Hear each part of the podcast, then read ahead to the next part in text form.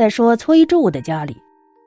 崔柱就问唐江：“夫人，近日好像气色不太好啊，看你心情也萎靡不振的，是不是有什么事儿发生啊？”唐江小声的说：“哦，没什么，只是入秋了，天气渐凉，身子略有不适。”崔柱说：“两个月以前我就有所察觉了。”你就不必瞒着我了。每当我外出之时，那庄公便来与你私会，可有此事？还不快说！唐江一听，眼泪唰就下来了。回大人，确有此事。那你为何不早点告诉我？夫君，容妾细说。唐江早已哭成了泪人儿。自从那次夫君与庄公饮酒，是妾陪酒，席间夫君您出去了一会儿，那庄公便对妾身动手动脚。他是大王啊，妾身不敢抗拒。从那次以后，每逢夫君外出，庄公就潜入妾的房间里，挟国君的威严以欺凌妾身呢。妾身一个弱女子。又怎敢与国君相抗呢？何况我又怕影响了夫君的前途。这件事情妾身自知有罪，但是我不敢跟你说呀。崔杼气得咬牙切齿，用拳头“咣”的一拳砸在桌子上。这件事情与你无干，都是那个荒淫的昏君。眨眼就到了秋天，有一天，齐庄公身边的一个贴身侍从匆匆忙忙的跑到崔府，向崔杼密报。崔杼问他：“庄公那边情况如何？”此人名为贾树。贾树说：“庄公此时正与众大臣设宴款待吕国公，得知大人您有病不能赴宴。”庄公说：“等席散了，就来相府看望大人。”崔杼笑了，哼，他哪里是来看我？说罢，命人重赏了贾树，贾树就偷偷的走了。崔杼把唐江叫进来：“夫人，我今天就要除掉这个无道昏君，不过这还需要你的帮助。”你必须按照我的计划行事，知道吗？你所做出的丑事不怪你，我不仅不会张扬出去，还要立你的儿子为嫡嗣。如果你不肯按照我说的话做，我就首先割下你母子二人的头。唐江听了说：“妇人从夫，夫君之命，妾身哪敢不听啊？”崔杼转而又低声吩咐手下：“唐无咎，你带兵百人埋伏在内室左右；崔成、崔强，你二人埋伏在院子里；东郭衍，你带领兵士们埋伏在门外。一切按计划行事。”是，是。过了一会儿，齐庄公果然来了，只带了四名贴身的侍卫。崔府的门童告诉他，崔相国病重，卧床不起。齐庄公就问他：“卧于何处啊？”门人告知：“卧于外寝，就是在外面的卧室休息。”齐庄公一听大喜，直奔门内。四个侍从没跟进去，站在门外守着，仅留贾树跟随进入中门。大门、中门。都依次关上，并且上了锁。齐庄公走到内室，唐江浓妆艳抹出来迎接。庄公一见到唐江，急不可耐，刚要动手，忽然一个丫鬟来报：“夫人，相国口渴，说是要用蜜汤，让您送去。”唐江闻听，便对庄公说：“大王，妾身稍去便回。”齐庄公就靠在门槛上等着唐江回来。左等右等，也不见唐江回来，正纳闷呢，忽然听见门廊之下有刀剑打斗之声。齐庄公大惊失色，急呼：“贾树，贾树！”却不见他那进士贾树的回答。只见左右兵士一拥而上，齐庄公大惊失色，情知有变，急至后窗。等他跑到后窗户，发现后窗户已经关死了。齐庄公用力一脚踹开，破窗而出，登上一楼。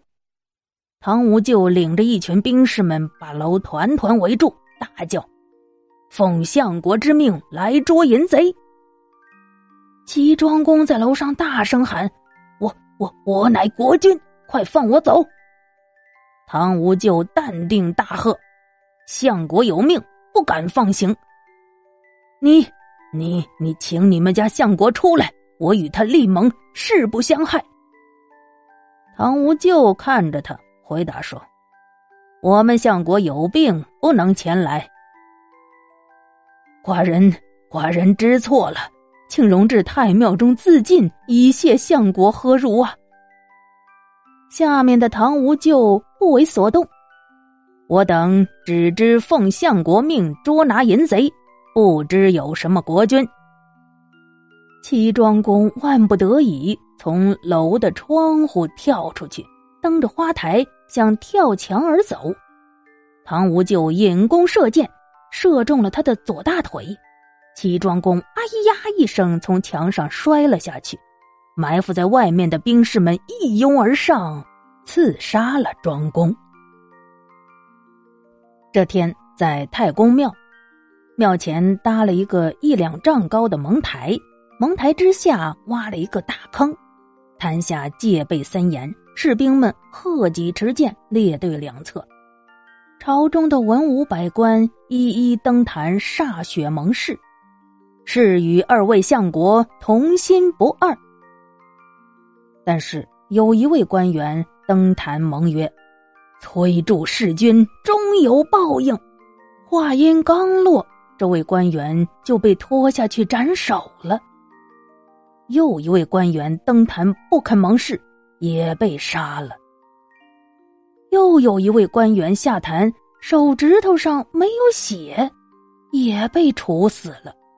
就这样，一连竟有七人被当即斩首。晏婴见崔杼竟如此凶残，按捺不住，一跃登坛。晏婴凛然说道：“凡忠君立国者，晏婴必会与之同心。崔杼无道，谋杀国君，残害忠良，绝无好报。”说罢，端起血杯一饮而尽。崔杼听了，怒不可遏，睁圆了眼睛。两边的兵士一拥而上，抓住晏婴，一个人用剑指着他的胸口，另一个人把刀架在了晏婴的脖子上。崔杼恶声大喊：“晏婴，你好大的胆子！你知道与我崔某作对的人会有什么下场吗？把你刚才所说的话改一下，齐国就归你我共有。”不然的话，瞧见没有？刀就在你的脖子上，剑就在你胸前。然而晏婴毫无惧色，大义凛然。你想用兵器威胁我？如果我因为你的威胁就丧失我的气节，改变主张，我岂不成了一个懦夫？我晏婴何时是懦夫了？你用利禄来引诱我，如果我贪图私利背叛国君，那就违反了正义。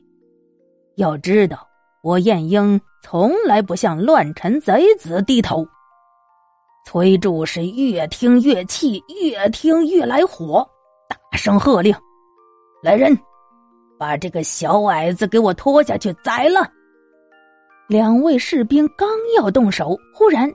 一名大臣挺身而出，且慢，崔相国，你杀国君是因为国君无道，现在你却又要杀晏婴，晏婴乃有道之士，我齐国之大贤，这些全国皆知啊。晏婴的贤名，天下尽知。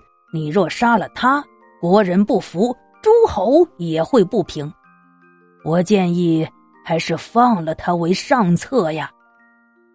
听了这位大臣的话，崔杼想了想，觉得他说的有道理，只好说：“好吧。”那就饶他不死。晏婴轻蔑的看着崔杼，笑了笑，从容镇定的整理了一下衣冠。你坏事做尽，何必还要假充正人君子呢？说完，两袖一挥，扬长而去。晏婴的那个车夫在场外亲眼目睹了这一切，见主人晏婴化险为夷，死里逃生了。恨不得马上就带着主人插翅逃生。见晏婴走出来，车夫急忙把晏婴扶上马车，高扬起马鞭，却听到晏婴在后面车上细声慢语的说：“慢一点，不必那么快。跑得快也不见得就能活，跑得慢也不见得就会死。”身后有人小声的议论。一个人说：“晏婴小人，不能尽臣子之忠，庶民之义。”另一个人说：“君王臣死，乃为忠臣。人传晏婴忠于齐君，现在他却一走了之，这还算什么义士？”听到这些议论声，晏婴面不改色，在车上大声说。